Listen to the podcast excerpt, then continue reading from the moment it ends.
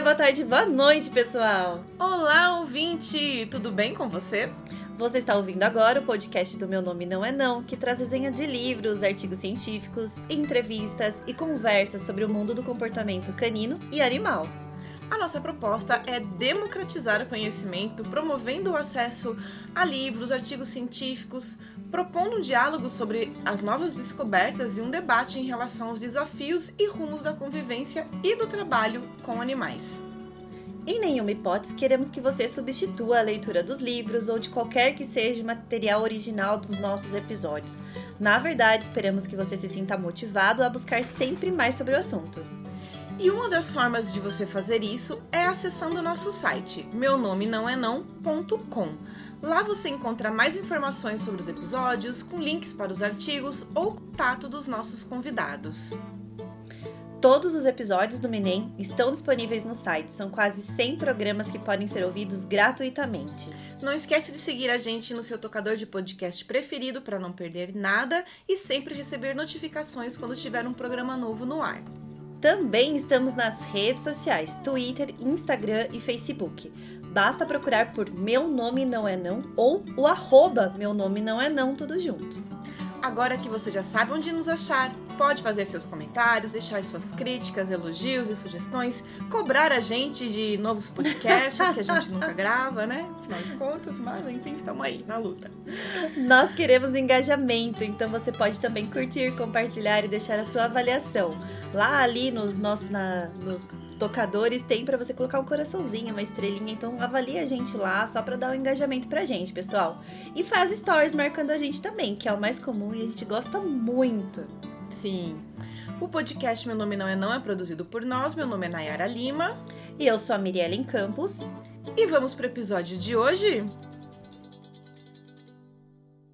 Não pule, não puxe, não lata, não morda, não suba. Ei, meu nome não é não. Então, voltando e dando continuidade ao livro Seu Cachorro e Você, a história de uma conexão única da Alexandra Horowitz. O título original é Our Dogs, Ourselves, The Story of Singular Bond. Ele foi publicado em 2019 pela editora Bestseller, que aliás é a editora ali que mais traz livros bacanas uhum. sobre o mundo do comportamento. Não só eles, né, mas eles Sim. tem a KNS, a KNS também, mas eles são Sim. ótimos.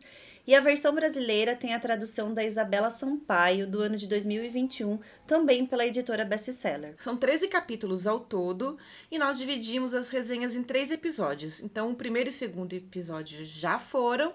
Este é o terceiro episódio com os capítulos 8, O Cachorro no Espelho, 9, Interlúdio, O Laboratório Horowitz na Cognição Canina em Números, 10, Meu Cão Me Ama, 11, Contra o Sexo, 12, Sem Graça, 13, O Conto do Cachorro. Mas antes de iniciar a resenha, a gente precisa apresentar a Alexandra Horowitz, para quem não conhece. Ela é PhD em Ciência da Cognição, é professora do Burndy College na Universidade de Columbia dos Estados Unidos, é pesquisadora sênior e dirige o laboratório de cognição canina em Burnett também, chamado Horowitz Dog Cognition Lab. Ela também já escreveu o livro Inside of a Dog: What Dogs See, Smell and Know, que é o livro mais famoso dela e foi traduzido para o português como A Cabeça do Cachorro. Nós já resenhamos ele, então vocês podem procurar por esse livro. Foi o nosso segundo livro, né? Que a gente uhum. resenha. E o mais recente deles é o The Year of the Puppy, How Dogs Became Themselves, que eu tô louca pra ler, louca pra que chegue logo em português, que seria é. maravilhoso se chegasse em português. Dá uma acelerada no processo quando Sim. a gente lê com a nossa língua materna. Então, ai, gente, vamos traduzir aí, ó, é, é best-seller, traz aí pra nós. Bom, você pode encontrar mais sobre Alexandra Horowitz e o seu laboratórios nos sites dogcognition.com Weebly.com, que é Weebly de W-E-E-B-L-Y e também o alexandrahorowitz.net e no Twitter, gente, que ela é, nossa, ela é uma fofa no Twitter uhum. e, e, vai lá. Tá sempre postando alguma sempre, coisa. Sempre colocando o link do, dos artigos que ela estuda ou que ela participou, né, das pesquisas. Uhum. Então, assim, é ótimo seguir ela, porque a gente tem acesso aos artigos e o que mais ali tá bombando no momento, hein? É o arroba dogunvelt que ali faz referência realmente ao primeiro livro dela. Sim, verdade. E ela também tem um podcast, um podcast chamado Off Leash. E é assim que se pronuncia, né? Isso, é isso mesmo. Só que é inglês, né, gente? Sim, Daí é tem que dar uma praticada. É, e é um podcast que teve um começo e um fim. Então foi um projeto, na verdade. Então você vai encontrar aqueles episódios e só. Ele não, ele não é contínuo. Então vamos iniciar com o capítulo 8, o cachorro no espelho. O cachorro aqui de casa tá latindo pros vizinhos.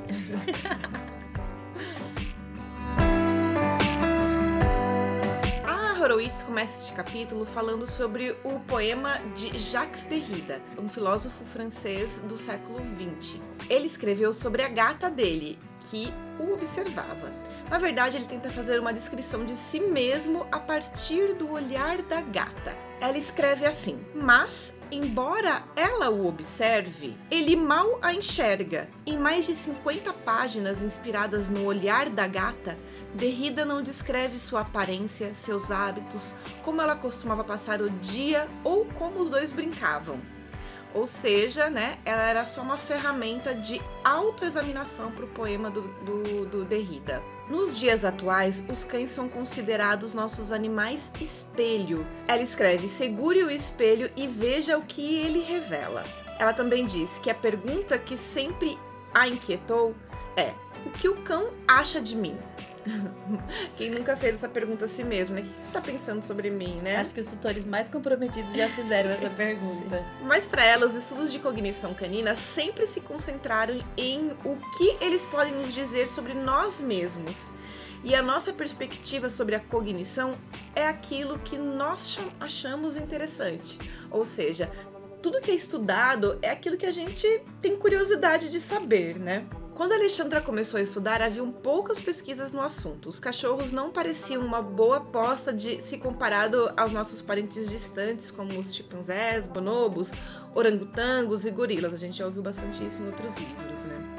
Era pouco provável que os cães tivessem habilidades cognitivas valiosas. Enquanto nós nos separamos dos chimpanzés e bonobos há cerca de 5 a 7 milhões de anos, nossos ancestrais carnívoros se separaram dos cães há 90 milhões de anos. A autora brinca que o tempo que ficamos estudando, sentindo as patinhas dos cães nos cutucando por baixo da mesa, fez com que em algum momento prestássemos atenção neles. Entre as habilidades descobertas está o contato visual, também a capacidade de acompanhar o nosso olhar e os gestos de apontar. Ela escreve: Talvez aquilo que os cães tenham nos indicar sobre nós mesmos em termos de cognição seja o fato de que existe mais de uma maneira de construir inteligência. Nossa habilidade humana de ler as intenções dos outros e interpretar comportamentos tem ligação com habilidades sociais que os, mamíferos compartilham há pelo menos 100 milhões de anos. Para Alexandra, o que nós buscamos nos cães é aquilo que a gente gostaria de encontrar em nós mesmos, como lealdade e a alegria de nos ver. Não importa a forma como você comprou ou adotou o seu cachorro, para a pesquisadora, todas as nossas escolhas indicam se damos ou não valor à previsibilidade, se somos impulsivos, generosos, incapazes de ignorar um rostinho necessitado, se consideramos o cachorro um companheiro, um substituto, uma terapia ou um brinquedo. Além disso, também combinamos fisicamente com os nossos cães. Tem estudos que revelam que a semelhança, e esse tem estudos, não é aqueles estudos que as pessoas nunca falam sobre, né? Se a Alexandra tá dizendo que tem estudos, é porque, Porque tem. realmente tem estudos. Tem estudos, isso. Mas tem estudos, então, que revelam que a semelhança vai além do simples acaso. O que não é uma semelhança é, física, mas também de jeito. Um sorriso, uma expressão, um, um gosto por brin- brincadeiras, etc. Gente, empiricamente já dá pra saber que é verdade, né? Só de não ler esse estudo a gente consegue. Nossa, aquele vizinho, o cachorro é a cara dele. O jeito Sim. daquele cachorro é a cara de tal pessoa. A Alexandra levanta um tipo de hipótese, dizendo que ela mesma gosta de cães com sobrancelhas expressivas, olhares suaves e cães de médio porte. Então ela mesma vai ter uma tendência a escolher cães nesta, nesta- com essas características, né? E o narcisismo pode nos dar alguma resposta, pois gostamos daquilo que é familiar. Testes de personalidade costumam revelar que nosso temperamento combina com o do nosso cachorro. Pesado. Isso. Pesado isso. Então, né, quando você percebe, ah, meu cachorro é muito agitado. Reflete sobre você mesmo também. Começa a prestar atenção Faz um uma né? autoterapia, né? Cadê o autoconhecimento? Tá em dia? É, exatamente. E também o status social. Alexandra se diz uma vira-lata incondicional e com muito orgulho. Me espelho. É, eu também me espelho muito. Você tem muitos vira-latas, né, amiga? Tenho. Muitos, né? Parece que eu já estou dona de É. uma ONG. Então, Sim. mas são três vira-latas. E os gatos também são São vira-lata. vira-latas também. Então a Sim. gente tem seis vira-latas. É. Aqui em casa também são todos vira-latas. Três e... e os humanos também são vira-latas. Isso fala muito sobre É, vocês. sim. Mas de modo geral, nós gostamos de cães com aparência de gente, com a íris colorida, boca com uma curvatura nas pontas, que lembra um sorriso humano. Alexandra afirma que o etologista Conrad Lorenz sugeriu que nós gostamos de animais com características neotênicas, ou seja, semelhante à dos bebês. Não por acaso, os cães de olhos grandes, testa larga e cabeça comprida costumam ser os favoritos dos humanos. Gostamos das semelhanças com os cães e eles até sincronizam conosco. Ficam quietos quando estamos quietos, se movem quando nos movemos, olham para onde olhamos. Em mitos, os animais sempre nos revelam um pouco de nós mesmos. Quando olhamos para os cães e projetamos nossas formas e características, o que fazemos é antropomorfizar. Palavra difícil que a gente já falou várias vezes aqui também. Nossa, quantas vezes, quantas vezes a gente enroscou nessa palavra Sim. importante. Apesar de poder ser uma abordagem errada, ela possibilita a abertura de um espaço para os cães na nossa vida, porque julgamos saber para quem estamos olhando e acreditamos no que estamos vendo. Se formos comparar com outros animais domesticados, os cães realmente estão em uma melhor posição. O problema da antropomorfização é que muitas vezes esperamos coisas e acabamos por nos decepcionar ou ficamos constrangidos em, em público, segundo a Alexandra. Entre aspas. Sentir que os cachorros são os nossos espelhos é uma coisa. Descobrir que o espelho tem mente própria é outra bem alarmante. A isso que costumamos dar o nome de desobediência. Quando eles tomam as próprias decisões, Sim. cheirar o bumbum da visita. É. Aí a gente fica, nossa, mas, né? Constrangedor. É educado, né? Vem aqui. Bom, nos Estados Unidos, morrer por ataque de cães é menos provável que morrer caindo da cama ou de salmonela. Meu Deus, aquele cachorro que, você comprou lá no Centrão.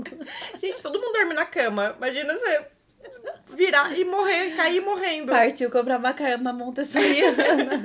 É verdade.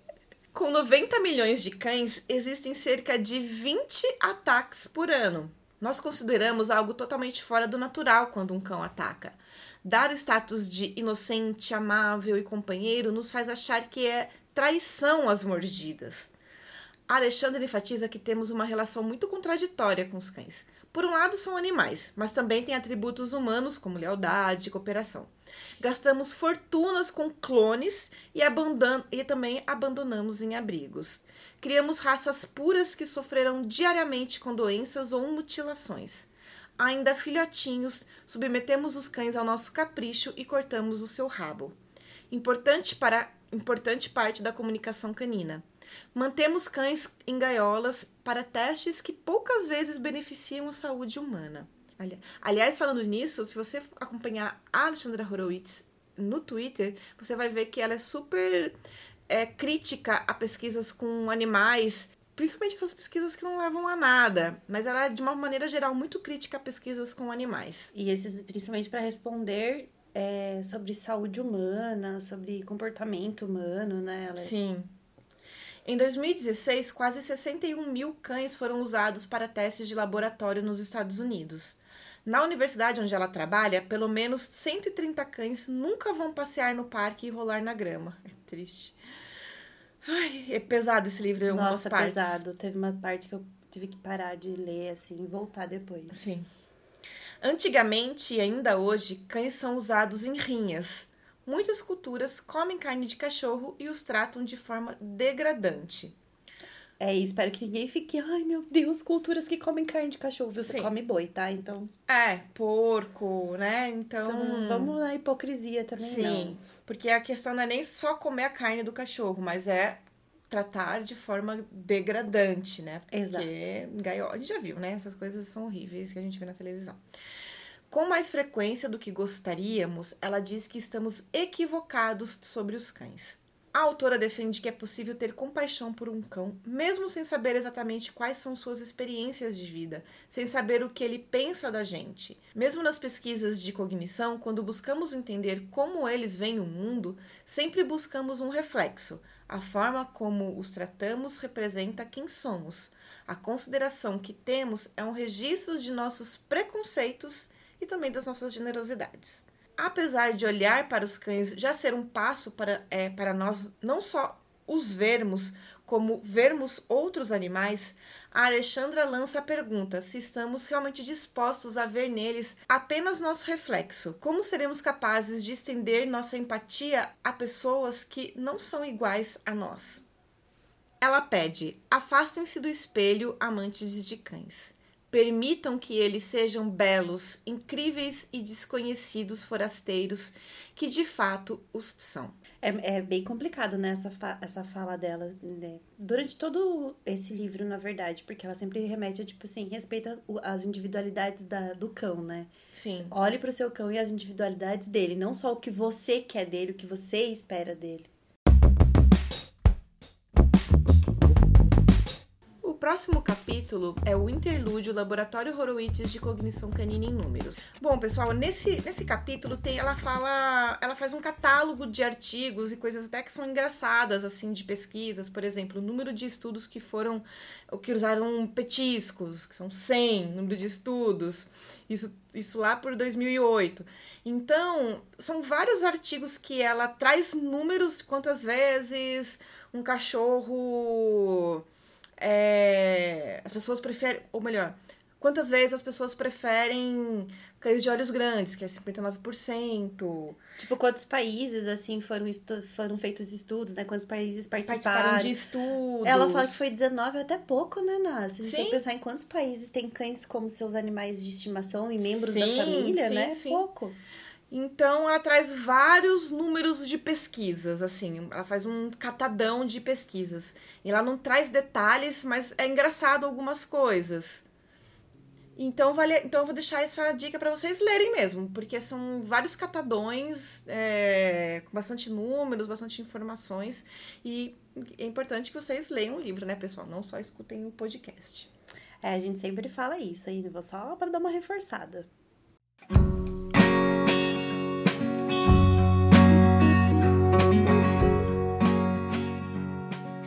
E no próximo é, capítulo, é, intitulado Meu Cão Me Ama, a primeira frase dos capítulos do livro da Oroitz, ele sempre vai direcionar o que todo capítulo é, né? Essa primeira frase fala assim, ó, esse capítulo vai ser todo assim. E neste, no caso, ela direciona até os nossos atendimentos diários, né? Como adestradora, como comportamentalista, como veterinário, né? Qualquer um que se envolva aí no trabalho diário com cães. Veja se não é.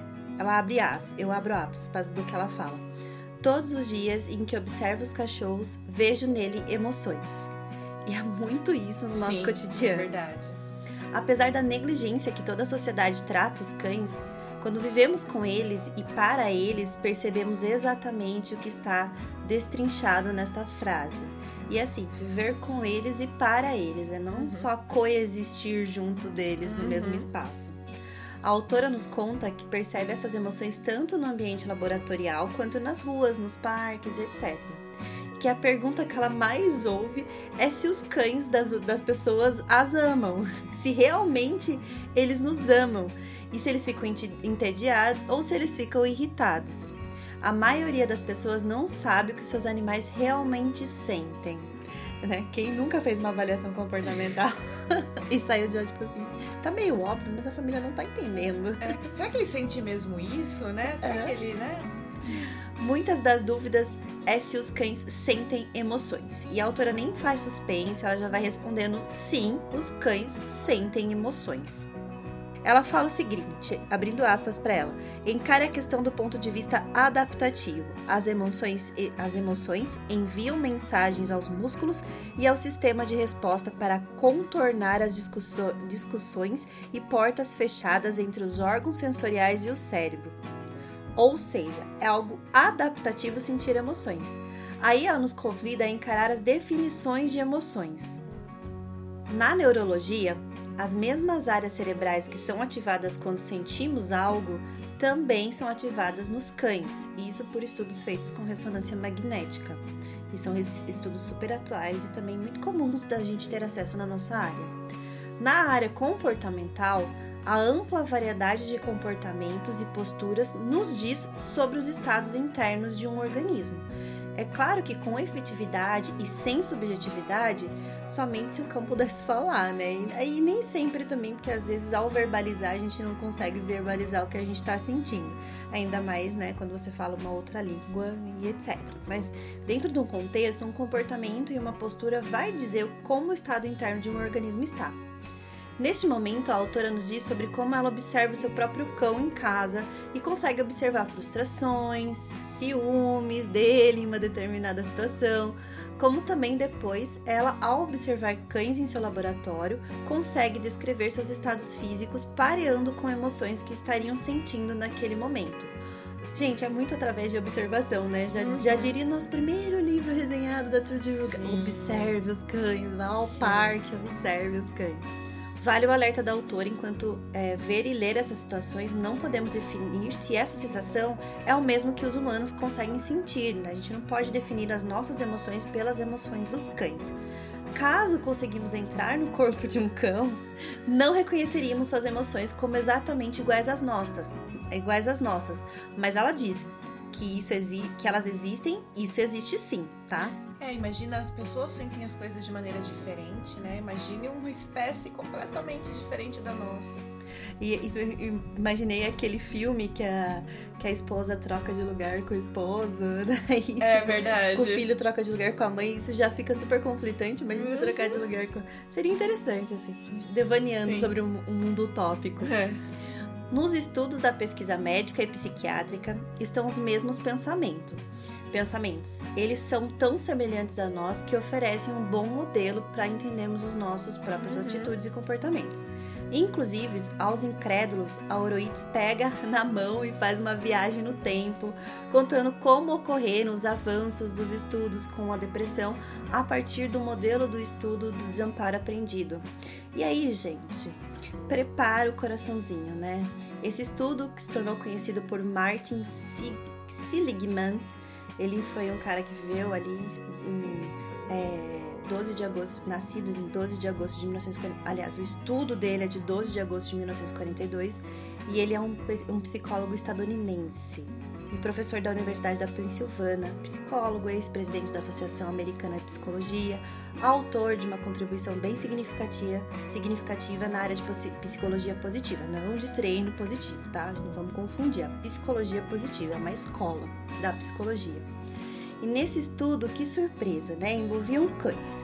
Particularmente é difícil ler sobre esses estudos e então assim, eu imagino como que deve ser para eles pegar esses estudos, ela para ela pegar esses estudos de desamparo aprendido e compilar tudo e digerir tudo isso. Eu fiquei feliz de quando a gente dividiu os episódios de, de resenha, eu falei, graças a Deus esse episódio, esse, esse capítulo ficou para Miriane, porque meu Deus do céu, eu não suporto pensar a respeito disso e eu confesso que eu dei uma puladinha em algumas partes desse capítulo. Olha, de verdade, chegou nessa parte eu fechei o livro algumas vezes. É um livro maravilhoso, não assim, é, você tem que saber sobre isso, você tem que ler sobre isso, você Sim. tem que ter acesso a isso pra gente não replicar isso. A gente não precisa mais desse, desse estudo, mas ele explica muito do que acontece até com os nossos cães modernos hoje, né? Sim. né?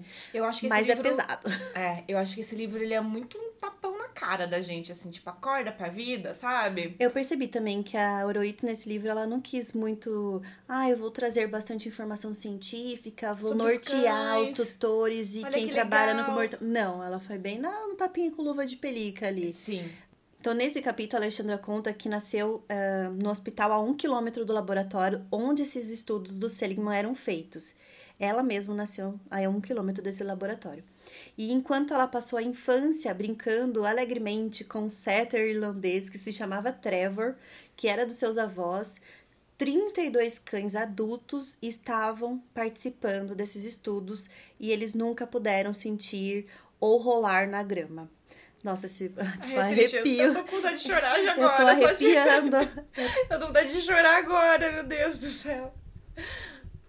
Então, assim, o Silligan, ele é o tipo de cientista que ele não tá para defender, não dá para defender assim, que falar que ele é uma pessoa boa, entendeu? Também ele não é uma pessoa má, entendeu? Ele é um cientista, então é. não vai estar tá dando pra gente descrever muito sobre a personalidade Ai, gente, dele. Mas eu julgo sim, porque eu acho assim que, gente, não é possível. Não é eu tô, eu tô, tô eu tô total julgando aqui, sem tentando ser imparcial, mas total julgando. Não, eu até entendo que é importante pro avanço da ciência algumas coisas, mas meu, tem que ser muito coração frio, não dá, pelo amor. É, eu vou fazer um catadão aqui só para vocês é, saberem da resenha e a gente continuar aqui no nosso, no, nosso, no nosso capítulo, senão vocês não vão entender se eu não falar sobre essa parte. Haviam dois grupos de estudo, né? O, o grupo de controle e o de não controle. Ambos tomaram choques de 64 a 640 é, vezes elétrico, né? A força dos choques de 6 miliamperes. Isso é que um humano adulto diz que já é doloroso pra caramba entendeu? Então, assim, esses cães, eles receberam esses choques. O grupo de controle, durante os choques, tinha a opção de empurrar uma barreira e parar com toda aquela agonia. Já o outro grupo não tinha essa opção. Então, basicamente, o grupo de controle, hora ou outra que estava tentando se desvencilhar do choque, conseguia apertar essa barra, empurrar essa barreira aí, e eles se livravam do choque. Já o outro grupo não, só ficava tomando choque mesmo sem parar. No outro dia, os grupos foram trocados nas gaiolas do choque. Ai, pai, vamos lá. Os grupos da gaiola que empurravam a barreira logo pularam para não receber o choque, mesmo na gaiola nova, sem o choque. Entendeu? Entenderam aí? Tipo, eles já estavam entrando num processo que eles já sabiam que ia tomar choque antes de tomar o choque. E o outro grupo sentou passivamente, imóveis e entregues, ou seja, os cães aprenderam que eram impotentes. Os estudiosos chamaram isso de desamparo aprendido. É basicamente quando seu cão, de tanto punido, ele desiste de sobreviver. É o cão robô, sabe? O cão que você vê muitos cães que são treinados de forma aversiva passarem por isso é o cão que tem um milhão de tipos de doenças de pele, um milhão de tipos de doenças gástricas, mas ele é um cão obediente. Sim. Nossa, ele faz de tudo, ele fica quietinho quando chega a visita. Sim. Entendeu, gente? É. O que levou os pesquisadores a entender o estado de depressão com sua sensação de passividade e impotência. Então, isso ajudou até nos estudos com, com a depressão. É triste porque você imagina se fosse uma pessoa, né? Sendo que a gente acha, ah, mas tudo bem, ele aprendeu a ficar, aprendeu que a vida é sofrimento. Pensa a que numa, custo, é, né? Passar uma vida de sofrimento. É, pensa numa pessoa tendo que viver uma vida de sofrimento. Como, como seria o psicológico dessa pessoa, sabe? Como essa pessoa seria no mundo, na vida, sabendo que ela tá tudo bem sofrer, tá tudo bem ser abusado, sabe? Então, tipo, é triste demais. Olha, de verdade, você que coloca uma coleira de choque no seu cachorro, eu só te desejo tudo de pior na sua vida. Eu não, não é tenho é nem um pouco de culpa católica. Você que enforca seu cachorro, que acha que uma guia unificada. Ai, é só uma guia unificada. Eu desejo de tudo de pior é, na tua vida. Gente, é sinceramente, eu, eu vejo muitos tutores que eles não têm o um mínimo de noção mas eu peço a partir de agora, você que já usou algum tipo de ferramenta aversiva, que você pare e pense. É só parar e pensar a respeito disso, sabe? Ter um, um pingo de olhar e visão, abrir o seu olhar e parar de ficar escutando o vendedor querendo te vender enforcador, o cara da televisão falando porcaria. Então, presta atenção no... O tio adestrador que não se atualizou nunca, ou é... aquele cara que acabou de se formar e não sabe o que tá falando, porque as pessoas mais atualizadas no mundo do comportamentalismo sabem Sim. que a punição aversiva, positiva, efetiva dessa forma não funciona. E assim, a Nayara ainda coloca um jogo de cintura, ainda ela tem uma, tipo, ah, é o tutor que não sabe. Eu acho um pouco impossível você não tá vendo seu cachorro sendo engasgado numa guia unificada.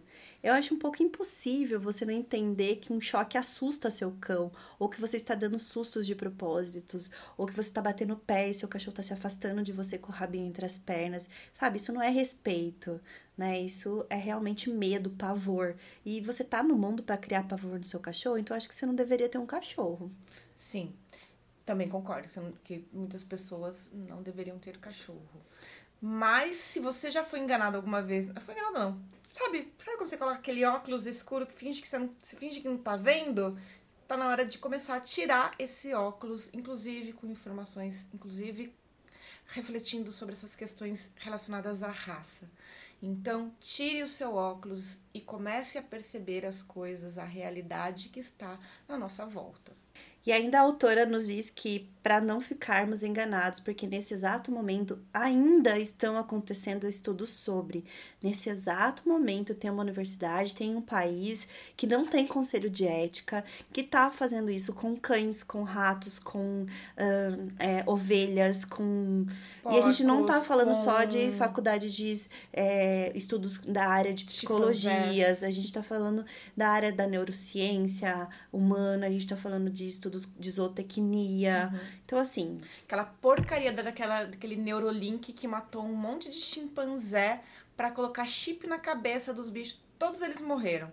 Assim, olha, é, é de chorar. E assim como ela nos conta nesse momento no, no livro, eu precisei, assim, dar uma parada, né?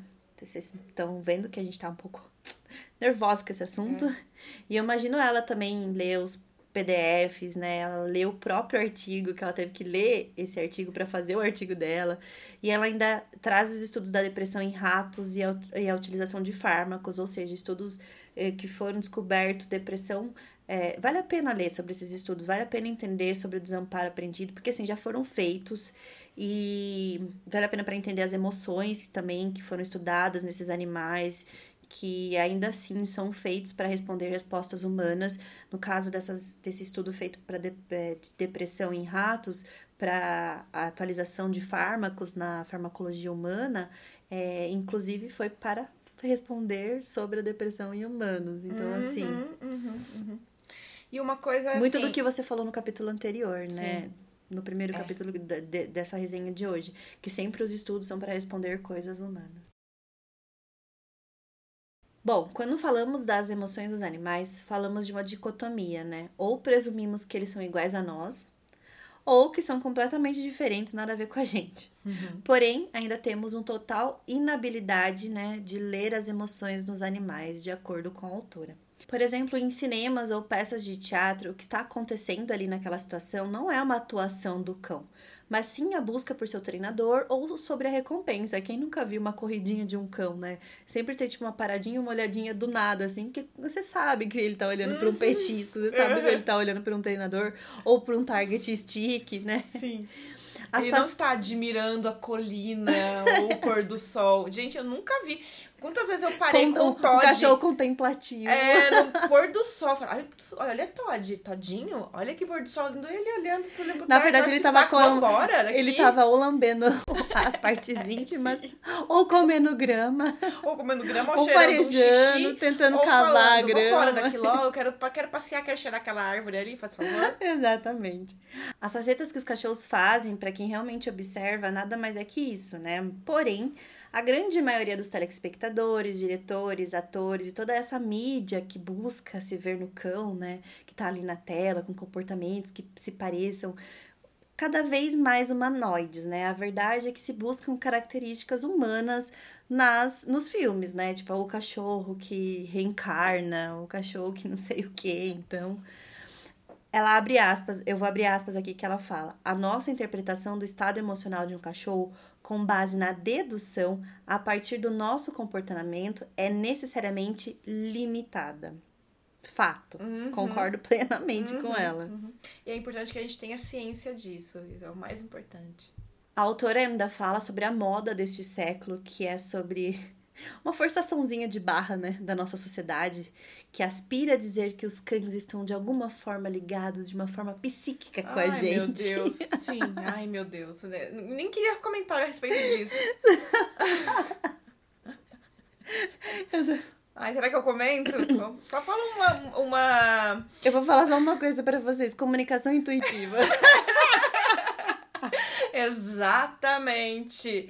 Ai, meu Deus. Se vê aí um grande número de cães de assistência emocional, na verdade, cães que se tornam é, placebo para humanos, né? Eles não estão ligados a gente de forma psíquica, eles estão ligados a gente de forma comportamental. E aí, se né, a gente acredita que aquele cão é, de assistência emocional, ele realmente vai trazer aí uma assistência emocional. Mas na verdade ele é um grande placebo. A gente precisaria estar na terapia, precisaria estar em outros Sim. caminhos.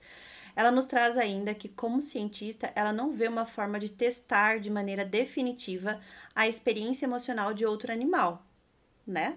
A gente tem consciência disso, espero todos.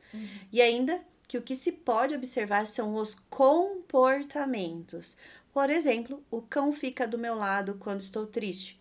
Logo, ele está sendo empático. Já tem estudo sobre empatia em cães. Logo, está prestando atenção em mim. Ou simplesmente por você triste ficar mais tranquilo e naquele momento o cão quer isso.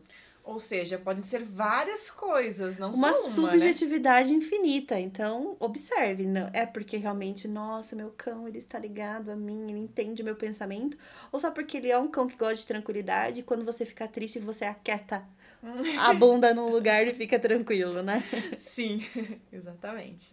Vemos isso no estudo de culpa, várias vezes citados aqui pela gente no nosso podcast, sempre, porque a gente ama esse estudo. Quem não viu tem que ver, tem que ler, né? A gente já resenhou no livro da Oroites mesmo, que é a cabeça do cachorro, da resenha que a gente fez esse livro. Lá tá detalhado no livro e na resenha também a gente acabou detalhando bastante, que é um estudo importante. E é dela mesmo esse estudo, onde os cães eles não fizeram nada de errado e ficam com comportamentos de medo pela expressão corporal do tutor. Ou seja, a validação da emoção é através do comportamento do cão. Entendes? Quais, né? Quais, quais estamos aí os. Ou seja, a gente vê a emoção que tá acontecendo e a gente interpreta do nosso jeito, né? E é complexo montar um estudo que entenda e teste a aparência de uma emoção, pois algumas situações podem não demonstrar comportamentos, ou melhor, expressões evidentes ou uma ação. Tem várias vezes que as pessoas se sentem inibidas, hum, não autônomas, com medo, e elas não conseguem expressar. Agora, imagine um cão, né? A gente não entende se tá acontecendo realmente isso com ele. No estudo sobre ciúmes, onde um cão ganha mais petisco que o outro pela mesma função, e assim o cão que não ganha para de colaborar, a Alexandra nos convida a observar que seria mais por uma injustiça do que por ciúmes, por um senso de justiça do que porque, tipo, ah, ele tá ganhando e eu não. E ainda, os cães preferem interagir com pessoas mais injustas, que dá menos petisco. Como explicar isso, né? Como explicar o que eles sentem, né? O mesmo sobre estudo sobre empatia. O cão se aproxima mais do tutor que chora do que do tutor que cantarola. Mas seria porque são empáticos ou uma apatia por quem cantarola? Não gostam de pessoas cantando. Ai, essa pessoa desafinada Nossa, demais. sai daqui, tá dando meu ouvido. A dificuldade em interpretar corretamente as emoções caninas pode ler-se a nossa incapacidade de ler as nossas próprias emoções. A sociedade moderna presume que os cães dividem conosco uma espécie de mente coletiva. É. Darwin e a ciência moderna acreditam que os cães mostram o que estão sentindo todo o tempo. Basta olharmos melhor. E aqui eu vou fazer só um parêntese de uma. Eu fiquei sabendo de uma escola de educação estadual é, pública aqui da nossa cidade que ela tem aulas em que as crianças pequenas ali de 2, 3 anos veem alguma imagem e elas têm que falar o que está acontecendo naquela imagem. Então, por um exemplo, um bonequinho chorando. O que o bonequinho tá sentindo? Ai, tristeza. Então, assim, as crianças aprenderem essas A palavras. nomear, né? A nomear o que elas sentem, né? Leva a gente a ser a- uns- a- humanos em que a gente sabe É, o a gente tá entender a gente, entender o que a gente tá sentindo e verbalizar isso pro outro, Uhum. né? Só que isso não, não dá pra acontecer em cães ainda. Então, por isso que ela fala, basta olharmos melhor pros nossos cães. A gente não consegue fazer com que eles falem né, o que eles estão sentindo, mas a gente consegue observar o que eles estão sentindo e respeitar aquilo que eles estão sentindo. Então, se eles não querem se aproximar de alguma coisa porque eles estão com medo, cabe a gente respeitar isso, né? E dar o tempo para que eles percebam que tá tudo bem, enfim. Bom, resumo do capítulo. A autora ela nos convida a observar nossos cães para saber se eles realmente nos amam. E aí, vocês já observaram seus cachorros hoje? Vocês acham que eles amam vocês? Que eles não amam?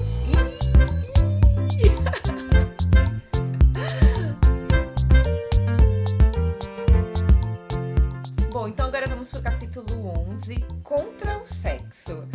Eita, nós, sexo, tabu até entre os cachorros. Meu Deus, meu Deus, até entre os cachorros. Mais uma vez, a Alexandra nos faz questionar os nossos comportamentos quando é, traz o tema sexo e da castração nos capítulo, no capítulo contra o sexo. Primeiramente, ela traz o tema da superpopulação.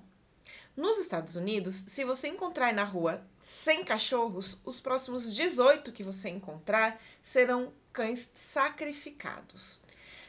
Ela nos choca com este número e que mostra né, uma fila que parece uma fila de cães mortos. E a autora enfatiza em todo o seu capítulo como isso é a nossa responsabilidade. É a nossa culpa ter transformado os cães em animais tão, em animais tão dependentes. Mesmo cães que vivem nas ruas em torno de aldeias dependem dos humanos para sobreviver, seja comendo lixo ou ganhando comida de alguém. Além disso, muitos que têm cachorro não têm responsabilidade, a gente sabe muito bem.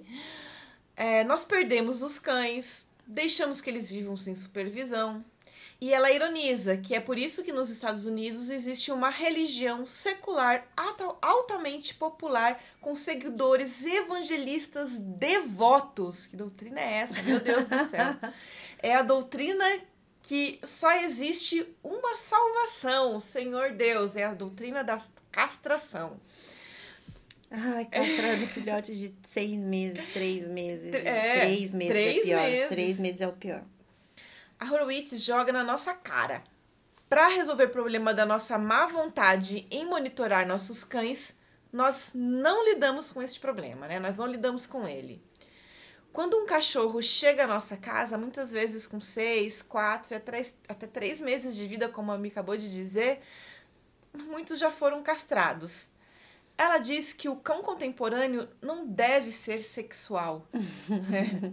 Castrar tornou-se padrão e nós não queremos nem ouvir a palavra que começa com S, que é o sexo, né, gente?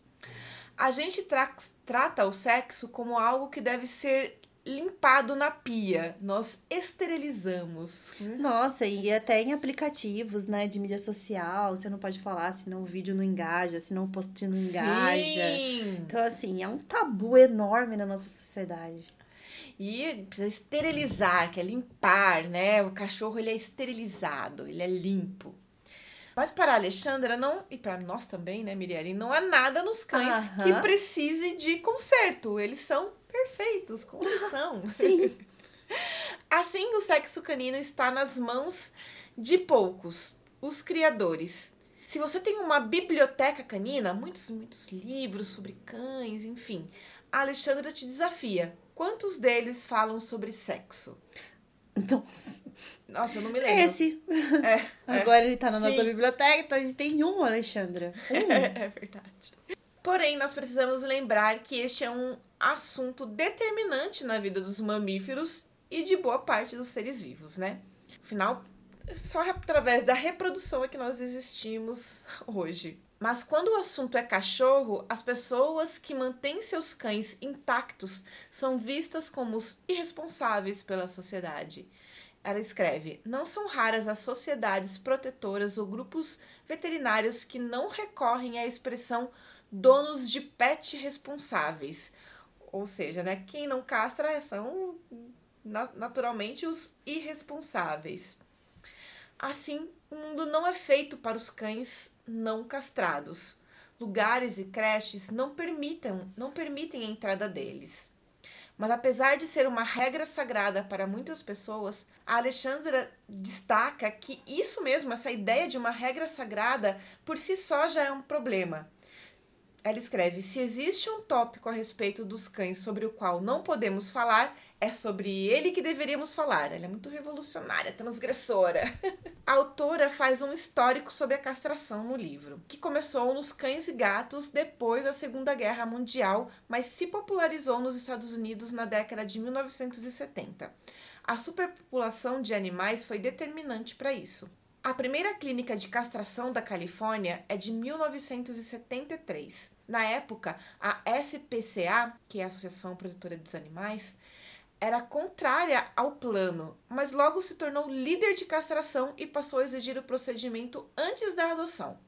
Desta forma, dos mais de 20 milhões de cães e gatos sacrificados em 1970, a redução foi para 2 a 4 milhões em 2020. Assim, realmente houve uma redução no número de eutanásia de cães abandonados. Deste modo, foram os abrigos que tornaram a castração algo universal e difundido. O recolhimento de animais em Nova York começou em 1851, então é muito antigo. E os cães eram mortos de maneira horrível: tiro, paulada, afogamento. Foram encontrados cães amontoados em caixas, mortos afogados, num total de 762 animais dentro de um, de um rio. Ai. É, gente, as pessoas. É, é foda. E, desculpa, palavrão, mas é, é isso. Depois disso, ainda rolou câmeras de gás. Meu Deus! É. Olha, né? Vamos fazer um paralelo aí. Ninguém ouviu isso daí, né? É. Ninguém ouviu sobre o assunto.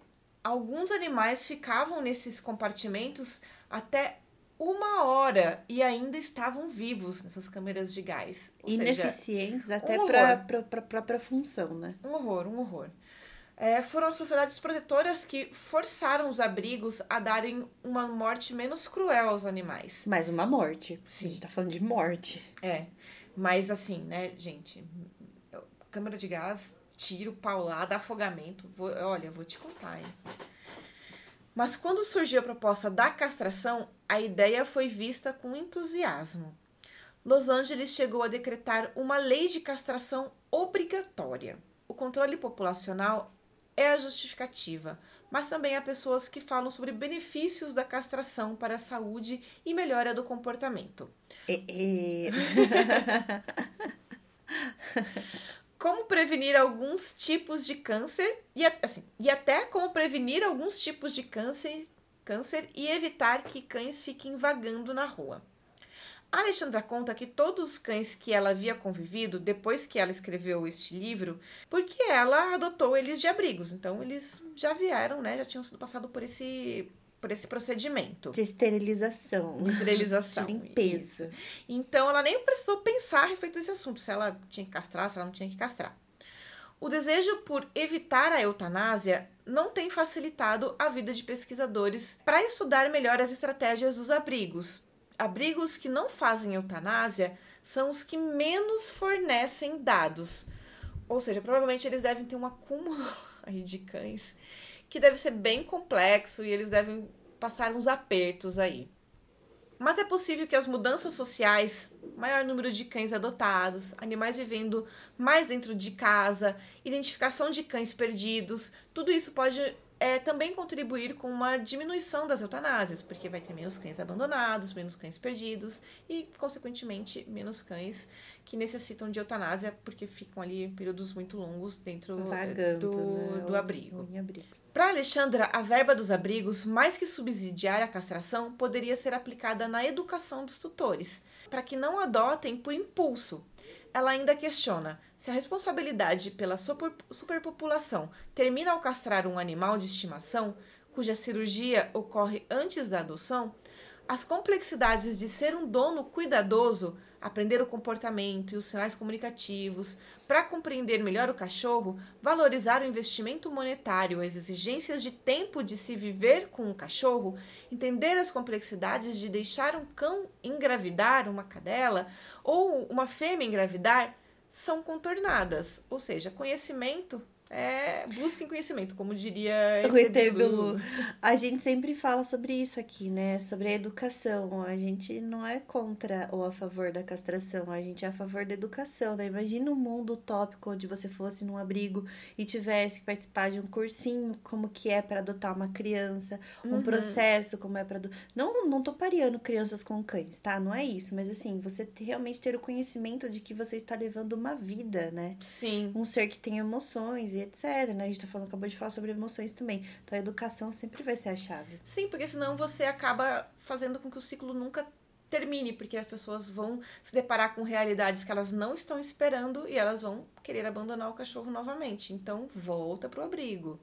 Em termos de saúde, a castração contribuiu para que cães tenham mais chances de ficarem obesos, segundo Alexandra. Não só porque o metabolismo desacelera, mas porque a testosterona ajuda na formação de músculos, formação de patas mais fortes, a tornar menor o risco de romper os ligamentos e o disco também, o que pode ocasionar dor e restringir os movimentos. O cachorro acaba não se movimentando tanto, acaba engordando. Além disso, a Alexandra lembra que existe uma grande indústria de alimentos caninos e que o adestramento positivo usa muito comida, né, gente? Isso é verdade. Isso é verdade. Até aqueles que não ganham petiscos em casa encontram tutores de outros cães na rua com petisqueira, ainda mais, ainda mais na gringa, né? É, a gente Unidos. tá falando da gringa, tá? Porque aqui, é, infelizmente, a gente não tem essa essa, essa, essa cultura, essa né? Essa cultura rica, essa coisas que tanta coisa boa que tem que copiar da gringa não copia, copia coisa ruim. Só coisa ruim. É. é. Pois é, mas lá é comum as pessoas estarem andando com petisqueira e oferecerem petisco pros, pros, pros cachorros das, outras pessoas. Ah, o que é ótimo, por uma socialização. Sim, maravilhoso. Eu também achando, ah, eu, eu, eu fazendo isso com os cachorros aqui em Piracicaba, são tão poucos, enfim. Então, esses cachorros encontram as petisqueiras dos outros, né, cheias. A falta de exercícios físicos também contribui para que mais da metade dos cães dos Estados Unidos estarem obesos. Cães castrados, em geral, deveriam comer até 20% menos que os cães não castrados. Ou seja, é muito difícil equacionar todos esses elementos, né? A Alexandra nos mostra que em alguns países a castração não é tão comum, em especial na Europa. Em alguns lugares existem leis que destacam a importância do bem-estar e dignidade do animal, por exemplo, na Noruega, na Noruega, que é o país da Rugas. É verdade, verdade mesmo. Existe a ideia de que os animais têm um valor intrínseco que independe do valor de uso que possam representar para o homem. Deste modo, tirar partes do corpo só é justificável por uma questão de saúde. Chique. Nossa, é Achei muito chique. consciente o negócio. é. Na Suíça existe uma lei de proteção animal que trata da dignidade dos animais, seu valor inerente, que deve ser respeitado ao lidarmos com cada um.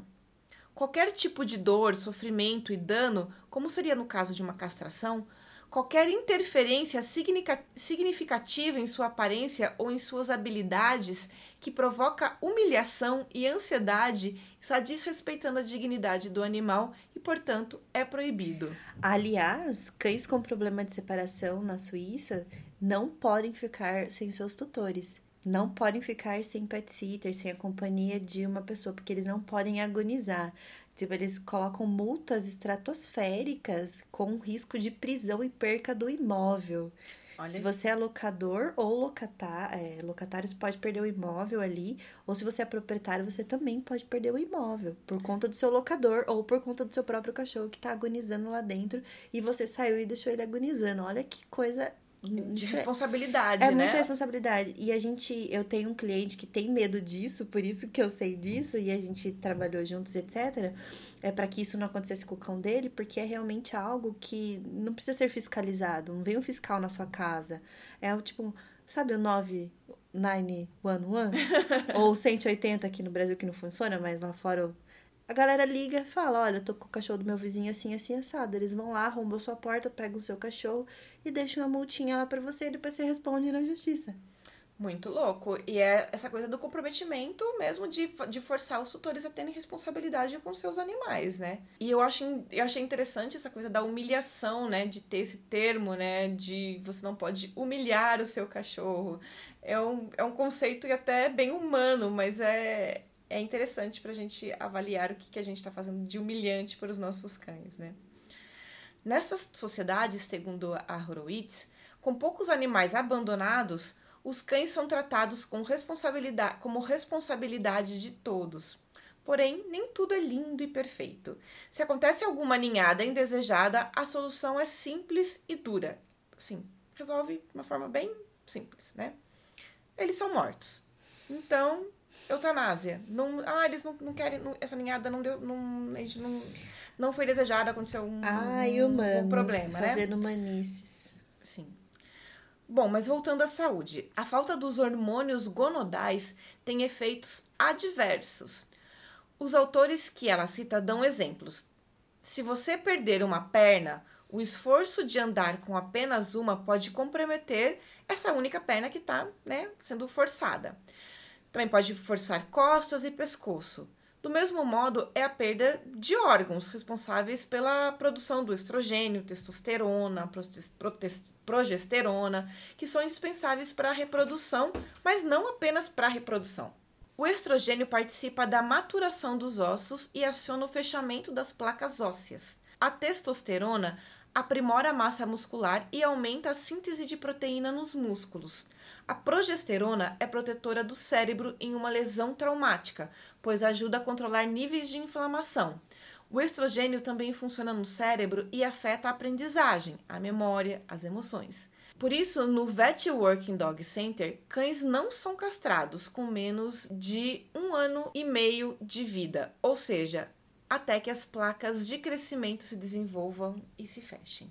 Uma pesquisa de 2013 indica que Golden Retrievers castrados, especialmente aos seis meses de idade, tiveram um aumento de risco de doenças articulatórias graves quatro vezes para fêmeas e cinco vezes para machos, se comparados a cães não castrados.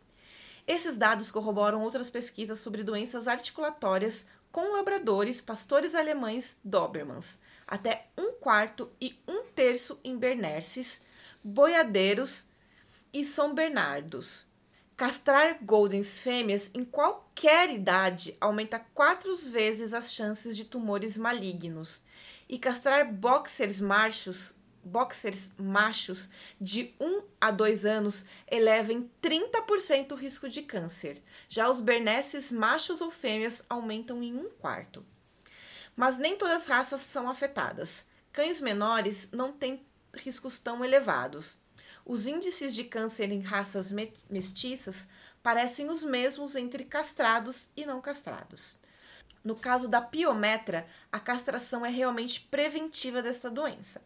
Porém, as fêmeas têm uma chance maior de incontinência é, urinária, né, quando elas são castradas, especialmente se elas forem castradas muito jovens, né? Sim, em machos também, mas fêmeas principalmente.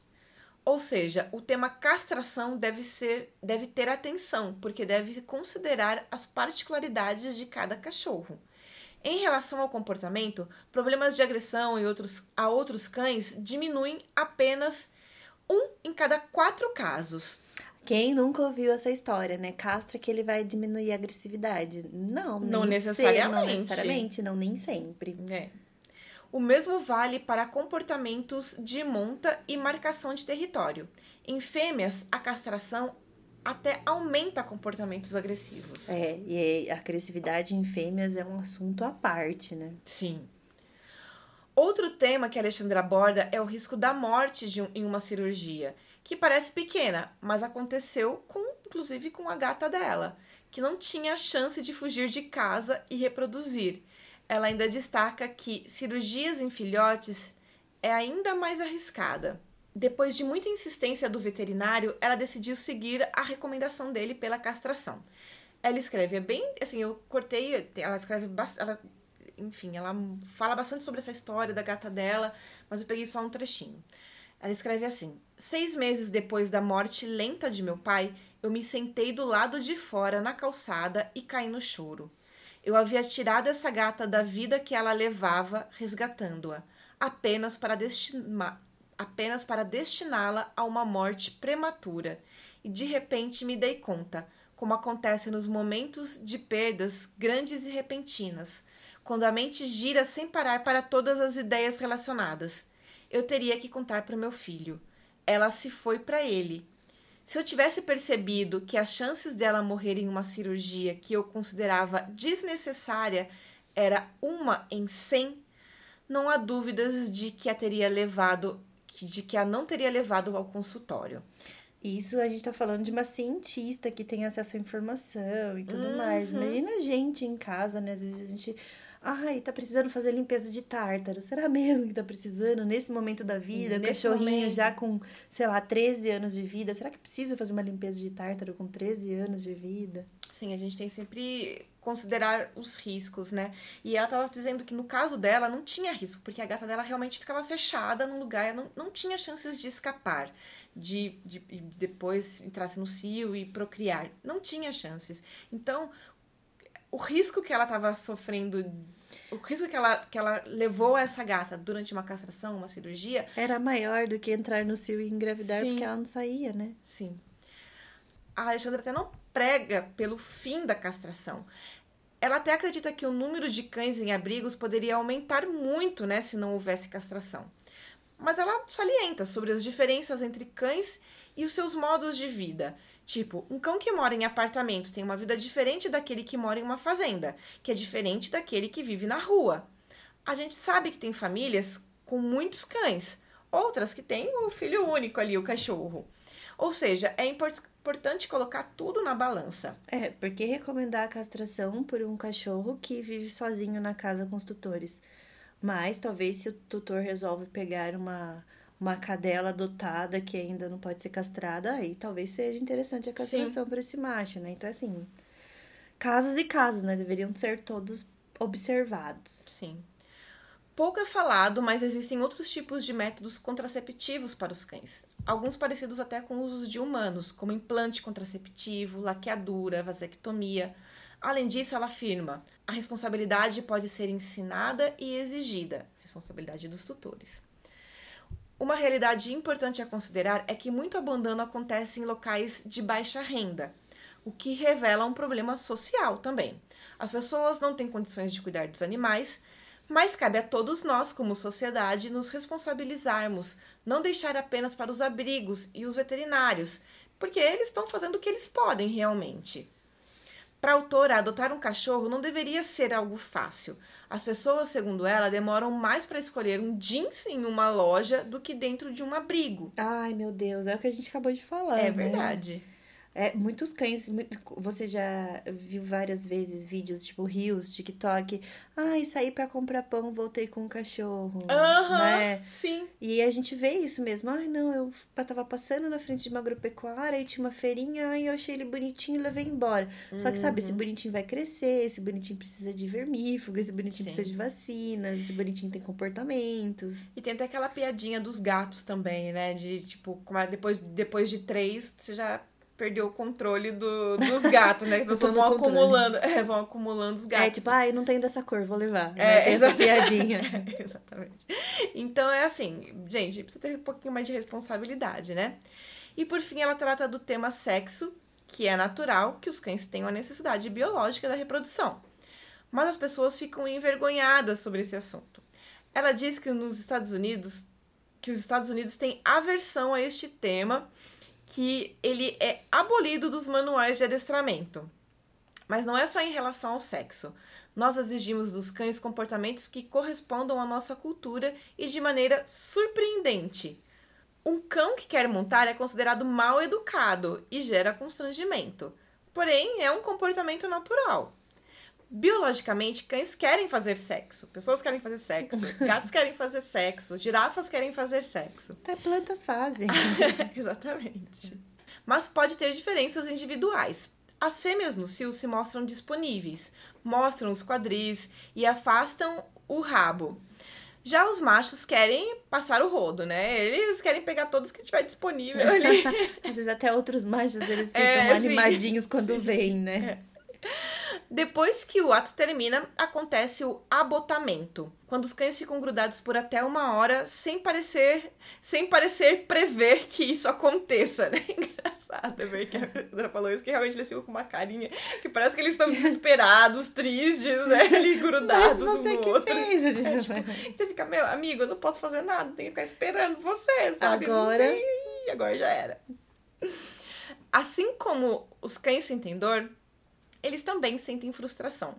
E podem expressar isso através do comportamento quando tem a sua lasciva proibida, segundo Ai, adoro esse termo. Ele- ou seja, eles ficam puto que você não deixa eles, né, darem uma. né, Tipo, você- caramba, uma fêmea no cio passando, eu não posso ir lá mesmo. Totalmente Como assim? frustrado. Fica- é. Para os tutores, uma cadela no cio é um caos. E nós queremos o que é mais conveniente para nós, a gente não quer o caos. É, o sanguinho que fica ali espalhado pela casa, pelo Sim, lençol. O cachorro que fica enchendo o saco na porta no, no portão. Uhum. Também vale destacar que algumas pessoas, em especial os homens, projetam nos cães a ideia de masculinidade humana. Cães de trabalho, desde que machos, não são castrados com a ideia de serem mais agressivos. Já os castrados são procurados em casos que se desejam um cão com mais foco. As fêmeas são sempre castradas para evitar perturbar os machos. Então, tudo isso no sentido de cães de trabalho. Apenas os criadores são considerados produtores de cães aceitáveis em nossa sociedade, mesmo criando por consanguinidade, né? Que Nossa, uma absurdo. ver- verdade que ela falou, né, nesse capítulo, porque ele fala que os, que os cães, que os humanos projetam, que em especial os homens projetam Uhum. os cães a ideia de masculinidade humana e que as fêmeas elas são sempre castradas para evitar perturbar os machos. Não é para evitar algum comportamento dela, Sim, sim. Pra evitar que o outro macho da casa no monte, pra evitar que O no parque do- o outro cão venha até ela. Ou no, no trabalho, né? Tipo ali no canil, cães de trabalho, que ele que não fique perturbando o outro cachorro do canil que, que, Que sei tá lá, é um cão de busca, enfim. Mas qual a coisa certa a fazer? Questiona a Alexandra. A primeira é nos responsabilizar, nos responsabilizar-nos, ela diz. Não cabe aos cães se preocuparem com a superpopulação. É enfim, não cabe a eles isso. Quando os castramos, responsabilizamos a espécie, segundo Alexandra. Ter um animal é viver com parte dessa animalidade ao nosso lado. As futuras gerações deverão se perguntar se estão prontas para isso. Porque realmente é isso, né? A preocupação de um animal, biologicamente, é se alimentar bem pra procurar um parceiro e reproduzir, Todos né? os animais Todos os isso. animais, inclusive os animais humanos, né? Se as pessoas não perceberam, nós somos animais também. então, bora pro próximo capítulo, que se intitula Sem Graça. Então, a autora descreve uma ida ao cinema para assistir um filme, Ilha dos Cachorros, uma animação japonesa di- distópica onde os cães são levados a uma ilha do lixo. Ela diz que sempre assiste filme de, de cães com receio, mas assim, ela foi, né? e eu também. Eu fico com receio de assistir filme de cachorro, eu sempre fico. Mas ela também fala que se sente empolgada, animada nesses filmes. Eu só gosto de assistir filme de animação de cachorro. Agora, esses filmes tipo Pets, eu gosto de assistir. Pets, agora que filme é igual do. Aquele cachorro separado Sete do Vidas. Sete vidas, eu odeio. E Procura odeio. de um milagre, sei lá, É. qualquer filme desses de coisa de bicho. Cachorro abandonado. Cachorro que ficou lá na estação do trem 50 anos. É, Nossa, não, isso não parou, dá. não dá. Então a animação talvez seja é, a esperança né, em ter um novo vislumbre sobre os estudos da cognição canina, diz a Alexandra. Mas não foi o caso desse, como não foi o dos demais filmes que a gente assistiu até hoje, e inclusive que ela fala que ela assistiu até hoje. Sentimentos, ações são totalmente antropomorfizadas. Ela diz ainda que um filme sempre fica melhor com um cão, mas é que ela sente assim que a gente não vê esse cão, né? Porque não, tá tudo meio antropomorfizado aí, né? Uhum. E ela ainda diz que ela não sente graça por conta disso, e ela também não sente graça ao ver tipo, memes de cachorros, filmes em geral, posts que a gente recebe aí nos WhatsApp da vida, lá não tem, né? Mas se ela tivesse, ela também ficaria constrangida com alguns, né, Uhum. que mandam pra gente. Vídeos do, do YouTube que, né, bem familiar, inclusive, a gente, né, lembra de alguns aqui só de falar. E assim, eu também vejo. Então é um pouquinho constrangedor ver esse tipo de material. E para completar, ela salienta que desde os seus estudos sobre a culpa, já não existe mais nada de graça ao ver esse tipo de material. Eu penso exatamente igual. Sim. A gente fica chato, né? Mas, mas gente, existem, tantas coisas engraçadas pra gente dar risada. Não, não dá pra gente ficar dando risada de cachorro sofrendo, sabe? Não dá.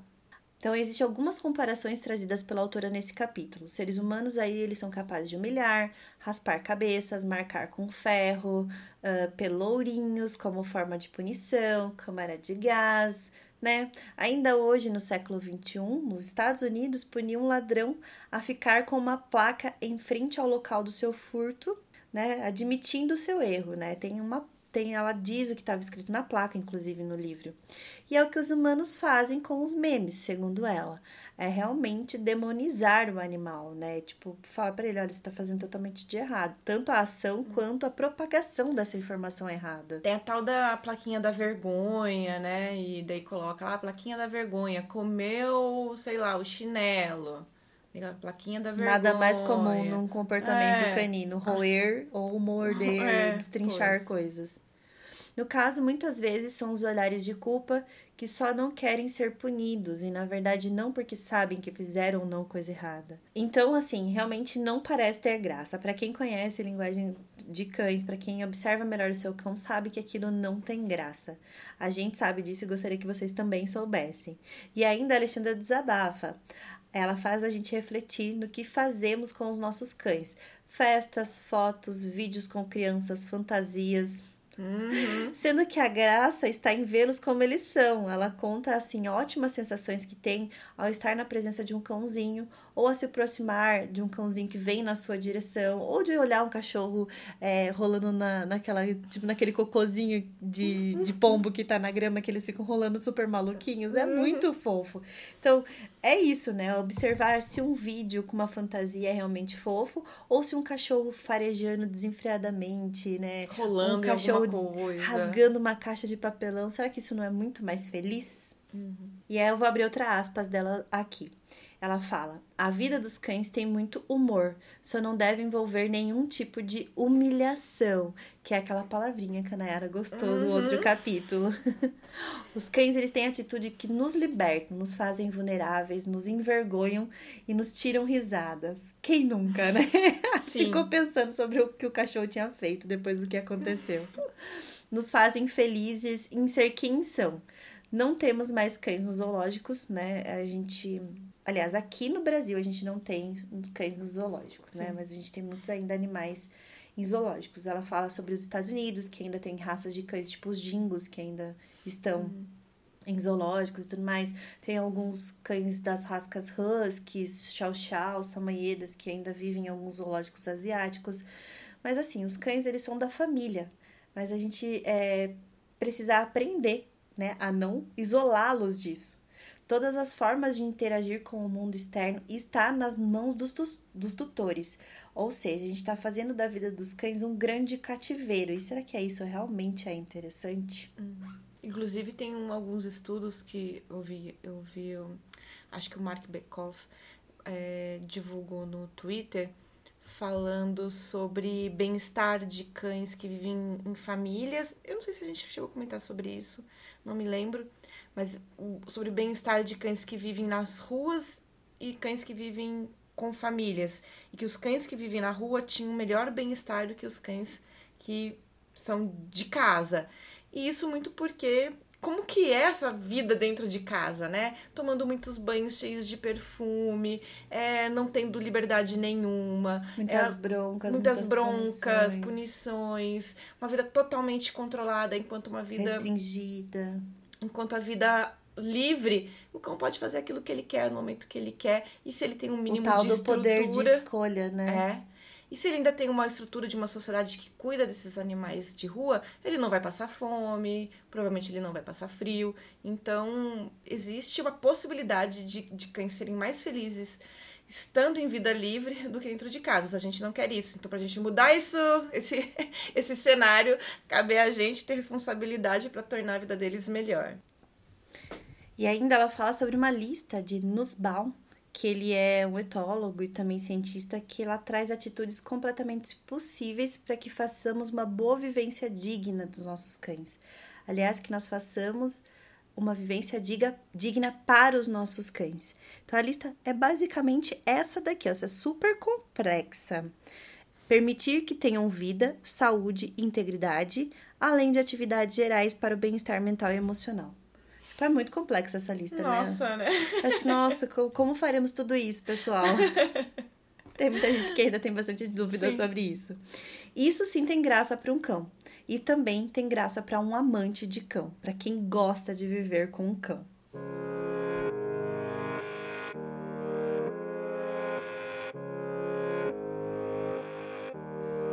E então a gente chega ao final desse livro com o capítulo O Conto do Cachorro.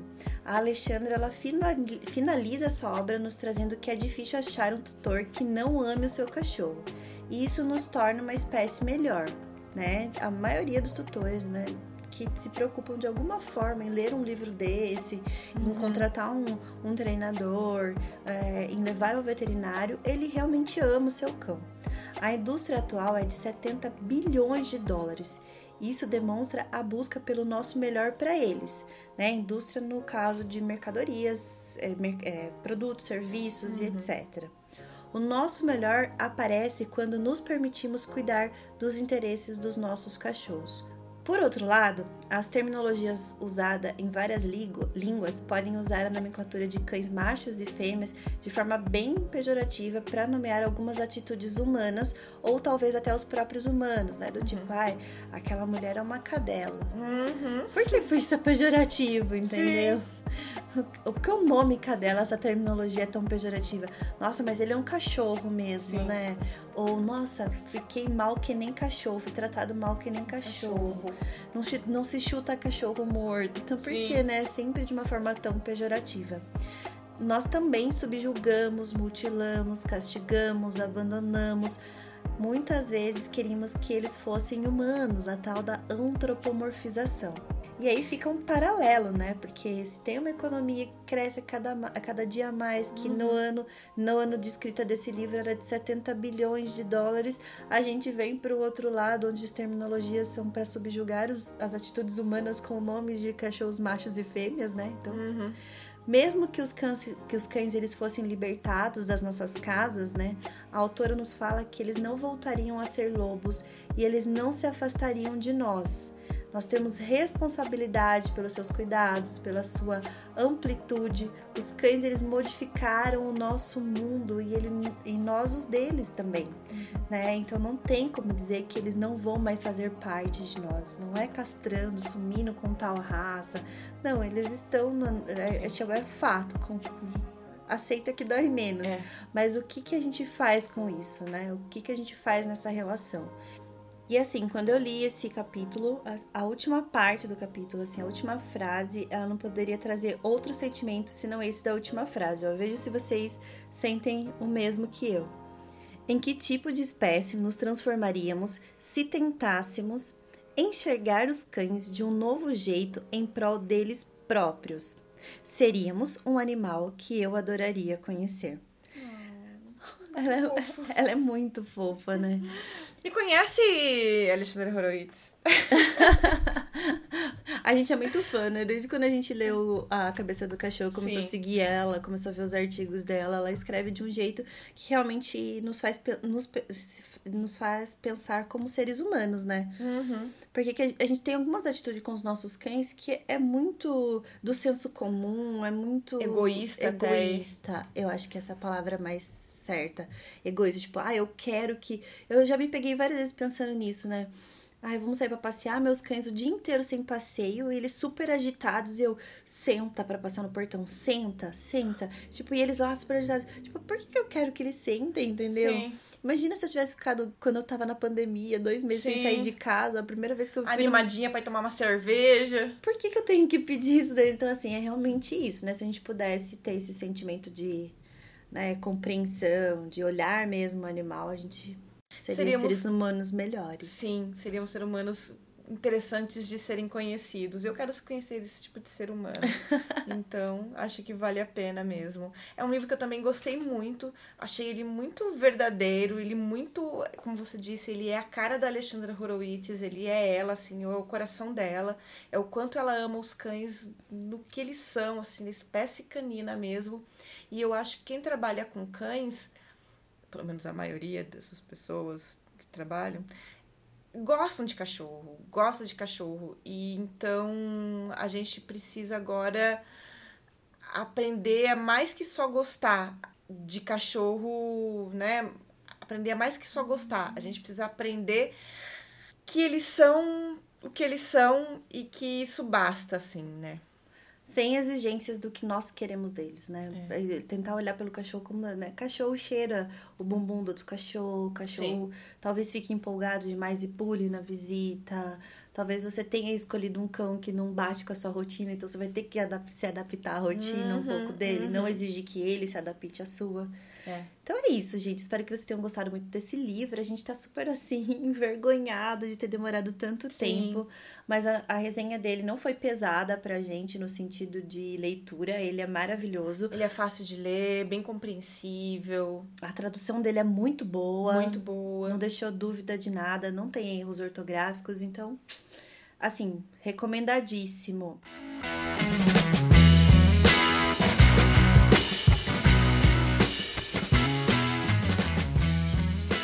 espera que vocês estejam com a gente ainda nas próximas resenhas. A gente vai decidir para que caminhos o podcast vai. A gente sabe já que vai ter uma diminuição de resenhas de livros, uhum. mesmo porque não tem tantos lançamentos mais, Sim. né? A gente precisa de uma atualização de livro, porque é uma coisa é artigo, que são os drops Sim. que a gente faz, e outra coisa que saem ali a cada sei lá, um ano, já tá saindo Sim. 20, 30 artigos. E outra coisa são livros, que são obras mais fechadas, que demoram um tempo para serem traduzidas e etc. Então é isso, espero que todos tenham gostado. Sigam as nossas redes sociais particulares também. O meu é arroba al com dois u underline cão e o da Nayara é nalima.ensino canino. Eu, é legal que, eu, que a gente vê os, ouve os episódios anteriores e você fala arroba dog, dog. Agora não é mais o dog Não é dog bigude. Agora é nalima.ensino canino. E a gente se vê em breve e tchau!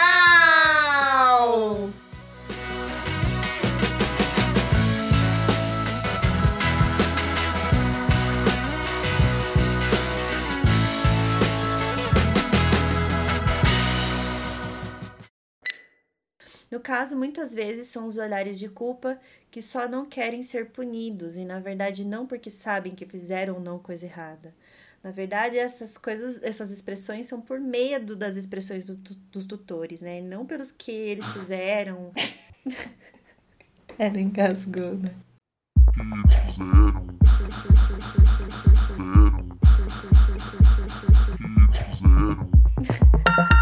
Ela engasgou, né?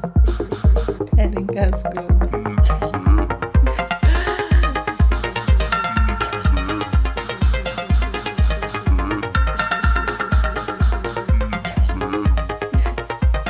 Ela engasgou. Ela engasgou. Um pouquinho constrangedor ver esse tipo de material. A gente fica chato, né?